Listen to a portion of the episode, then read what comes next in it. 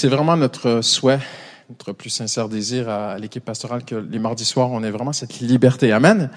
Dans la présence de Dieu, de, changer le programme, de se laisser diriger, de, vivre vraiment cette, vie de l'esprit. Amen. On croit cela.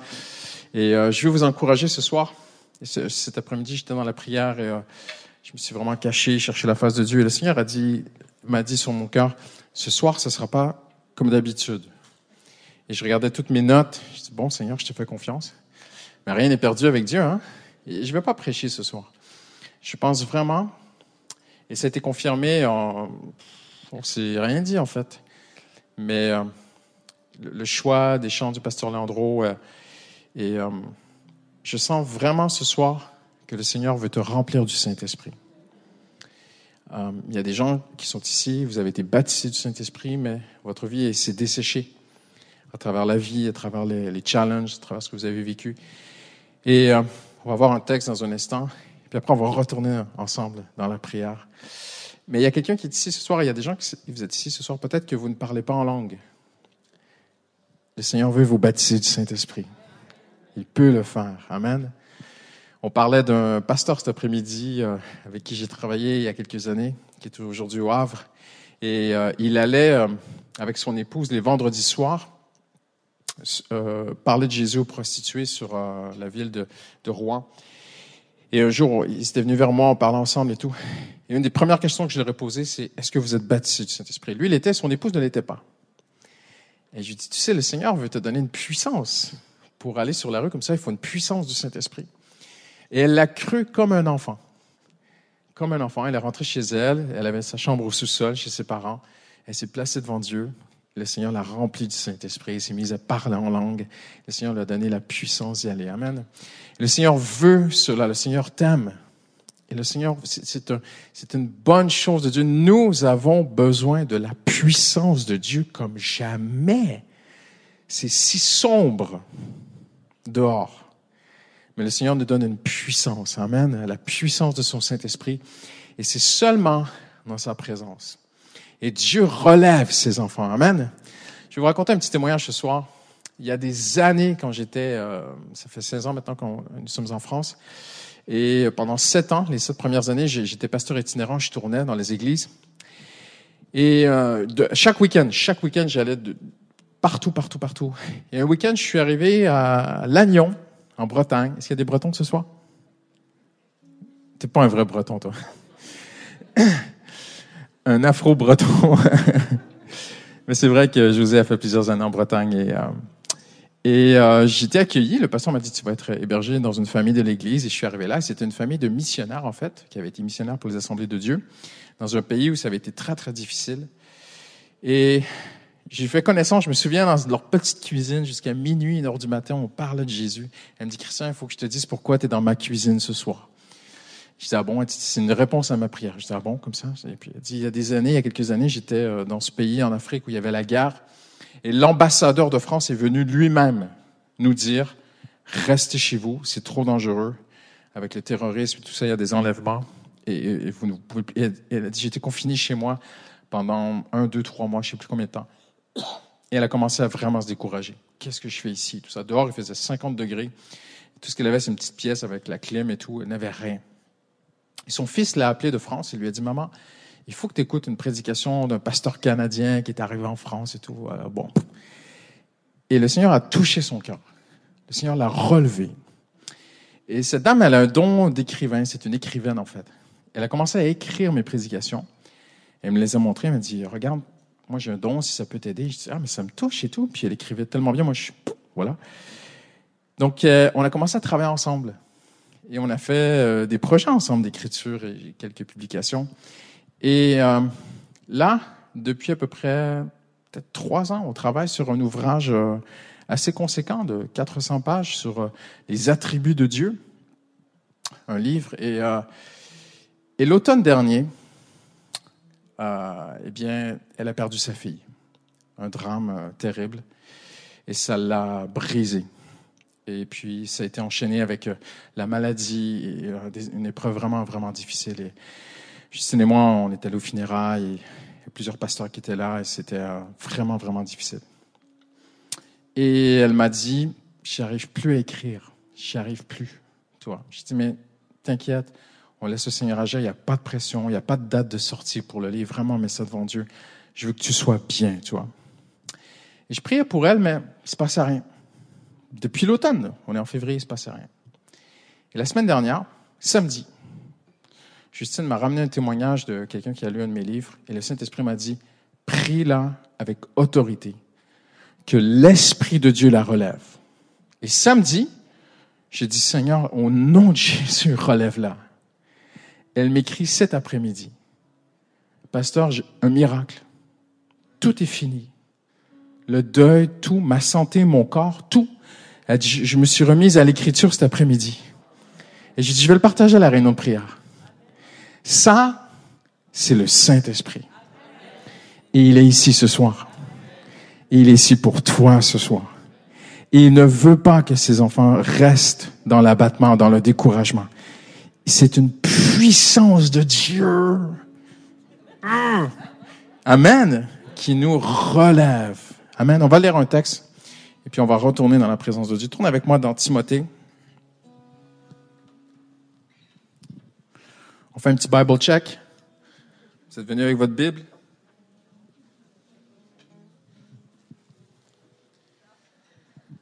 Deux Timothée. C'est pas n'importe qui qui nous écrit là. Hein. C'est un homme qui est au bout de lui-même, il est au bout de sa vie. Il sait qu'il va mourir. Si vous avez déjà été visiter Rome, vous avez peut-être eu l'occasion d'aller visiter ce fameux donjon où les, les, les grands criminels de l'Empire romain étaient mis dans un sous-donjon. Il y avait deux étages. Il y avait un premier étage sous terre et un deuxième étage sous terre où, je m'excuse, mais c'était insalubre. Et Paul est dans ce trou et il va écrire à Timothée. Et c'est incroyable comment un homme peut être si humilié. Il sait qu'il va mourir, mais il est une puissance d'encouragement, c'est incroyable. Il va dire à Timothée, 2 Timothée 1, 7, 6, on va le prendre au verset 6. C'est pourquoi je te rappelle, ranime la flamme. Dites avec moi la flamme du don de Dieu que tu as reçu lorsque j'ai imposé mes mains sur toi.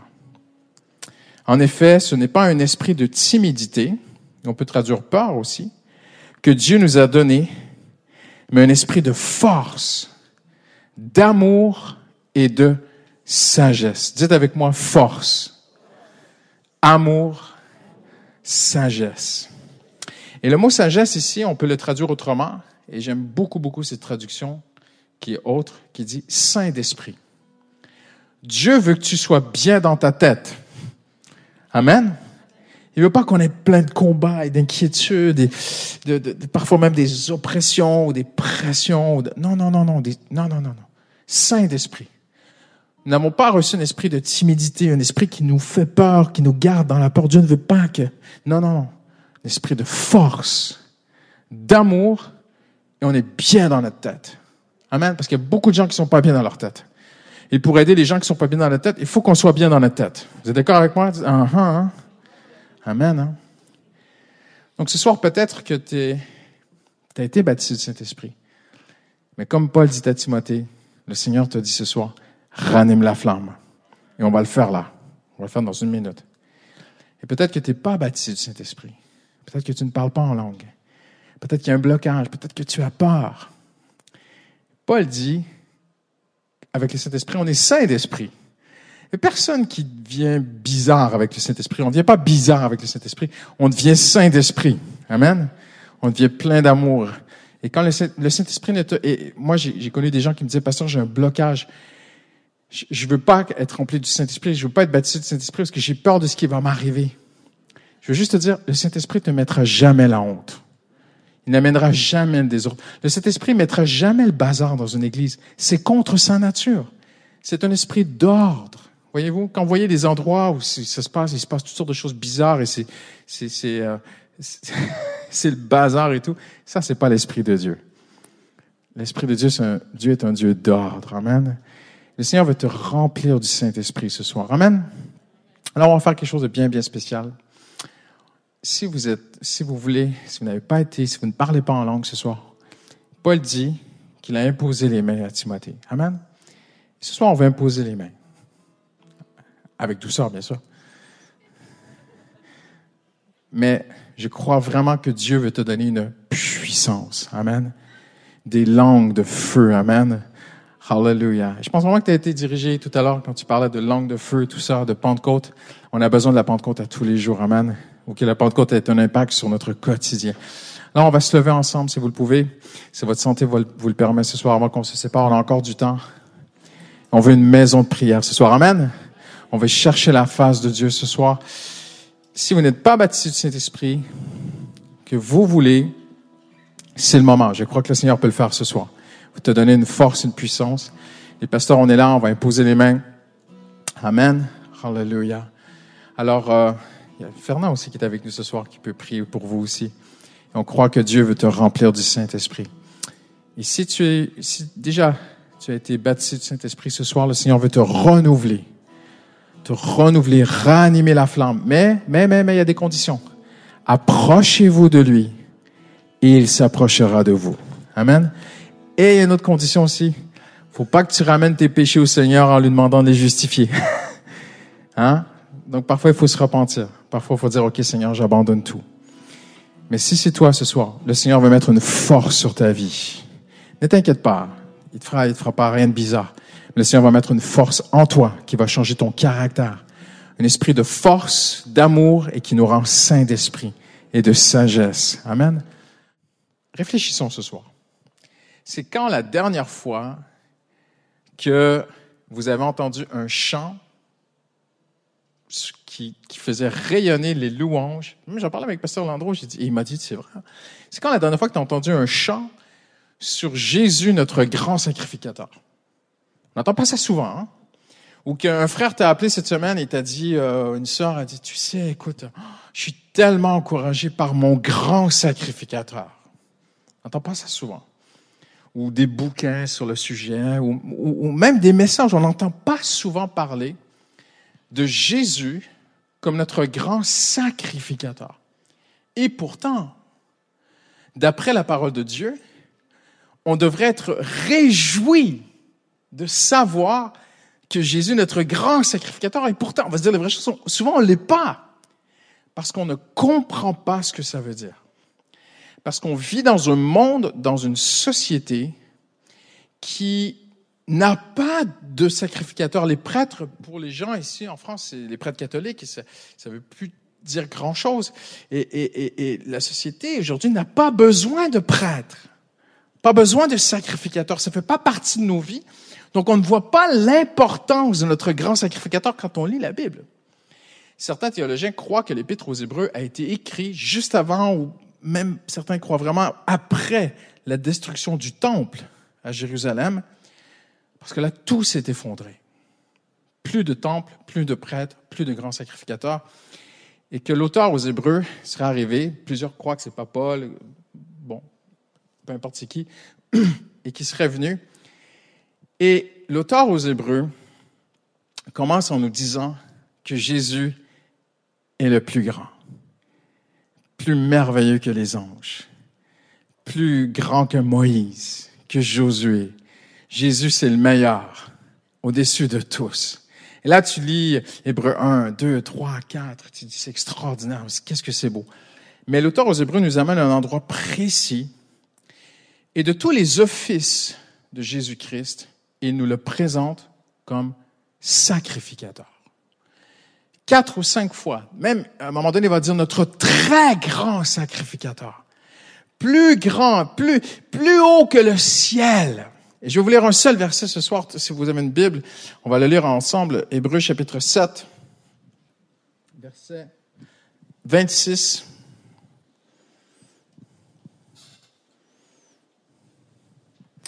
Verset 25. Par conséquent, il peut aussi sauver parfaitement ceux qui s'approchent de Dieu. C'est pas beau ça? Il peut sauver parfaitement ceux qui s'approchent de Dieu à travers lui puisqu'il est toujours vivant pour intercéder en leur faveur, c'est bien un tel grand prêtre ou un tel grand sacrificateur ou un tel très grand sacrificateur qu'il nous fallait. J'avais mis un titre à mon message ce soir, c'était celui-ci. C'est bien lui qu'il nous fallait. Et là, tu te dis, mais pourquoi est-ce que je devrais me réjouir que Jésus est mon grand sacrificateur? Je vais te dire pourquoi. Parce que l'homme a un problème. Le divin et l'humain ne marchent pas ensemble. Et le jour où tu découvres que tu n'y arriveras pas seul et que tu as besoin de l'aide du ciel, alors tu te tournes vers Dieu et dès que tu penses à te tourner vers Dieu, tu as un blocage. Qu'est-ce que je peux amener à Dieu? Qu'est-ce que je peux présenter à Dieu pour qu'il réponde à ma requête? Alors, en étudiant l'histoire, on découvre que la plus ancienne civilisation connue dans l'humanité, c'est les Sumériens. Hein, c'est vers l'Irak, en Mésopotamie. Et dans les sites archéologiques les plus anciens qu'on a trouvés, on trouve, on découvre que toutes les communautés étaient construites autour d'un temple. Ce n'était pas l'Élysée à l'époque, c'était pas le gouvernement, la démocratie n'existait pas. C'était même pas le palais du roi, c'était le temple qui était le centre de la communauté. Après, on va dans la plus ancienne civilisation organisée, les Égyptiens. Le temple était le centre de la civilisation égyptienne. Le pharaon était le fils des dieux. Le pharaon était la représentation de Dieu sur terre, comme les catholiques vont vous dire aussi avec le pape et tout ça, tu vois. Et, et, et, et, le palais de Pharaon était lui-même un temple. Rencontrer Pharaon, c'était comme rencontrer Dieu. Et on ne se présentait pas devant Pharaon comme ça. Et ça, on voit ça partout, dans toutes les civilisations. Pourquoi? C'est pas qu'elles sont bibliques. Mais l'homme sait à l'intérieur de lui qu'il ne peut pas se présenter devant Dieu comme ça. On ne, se présente pas comme un... C'est dangereux. Et, on découvre une vérité très importante dans la parole de Dieu. Je serai parlant ce soir. C'est que tout l'enjeu dans le ciel se joue en un mot. Je vous dire un mot qui décrit tout l'enjeu céleste sur tous les sujets. Qui est digne? La dignité. Qui mérite? Personne mérite de se présenter devant Dieu. Se présenter devant Dieu sans mérite, c'est la mort immédiate. C'est la destruction de ton être. C'est ce que la Bible nous démontre. Personne ne peut se présenter devant Dieu. Et tout à coup, dans l'Apocalypse, Jean est devant le trône de Dieu. Et un ange très puissant a un rouleau. Dieu a un rouleau dans sa main. Et un ange très puissant vient crier, qui est digne d'ouvrir le rouleau? Parce que ce rouleau, c'est le décret de ce qui va se passer sur terre. C'est la volonté de Dieu qui va arriver sur terre. Personne n'est digne de faire bouger les choses sur terre. Personne. Et Jean va même en être ému. La Bible dit que personne dans le ciel et sur la terre et sous la terre, personne nulle part était digne d'ouvrir le rouleau. Personne. Aucun ange, même les séraphins, ne peuvent même pas regarder Dieu. Ils, se cachent devant Dieu. Personne n'est digne. Personne peut. Et Jean se met à pleurer. Et un ancien vient le voir et lui dire, ne pleure pas quelqu'un est digne. L'agneau de Dieu. Jésus vient. Il va faire ce qu'aucun séraphin ne peut faire. Il va venir jusqu'au trône de Dieu. Il va prendre le rouleau dans la main du Père. Oh, oh, mon ami. Nous parlons de choses que nous ne comprenons pas ce soir. Jésus est digne. Alors que moi, quand je prie, qu'est-ce qui me dit que Dieu va répondre à mes prières? Parce que je ne suis pas digne. Et si je prie pour une petite chose, ben, je vais faire une petite offrande peut-être. Même on voit ça à travers la loi de Moïse. Si je prie pour quelque chose de grand, voyez-vous comment on est religieux? Seigneur, on a besoin d'un local à Logne. Hmm, c'est un grand besoin. On va faire des plus grandes prières. C'est vrai, hein? Des plus grands jeûnes plus nombreux à prier, plus longtemps, plus souvent. On va, offrir plus à Dieu pour, parce que la requête de prière est plus grosse que d'habitude. Voyez-vous comment on est religieux? On n'a pas besoin de prier plus pour que Dieu nous donne plus. On a besoin de prier plus pour être plus près de Dieu, pour mieux comprendre comment ça marche là-haut. C'est pour ça qu'on a besoin de prier plus. Et là, l'auteur aux Hébreux nous dit ceci, et on va se laisser avec cette vérité extraordinaire ce soir. C'est que nous avons un grand sacrificateur qui est là au ciel pour nous. Je vais le prêcher ce message, mais pas ce soir. Il est écrit qu'il est là pour nous.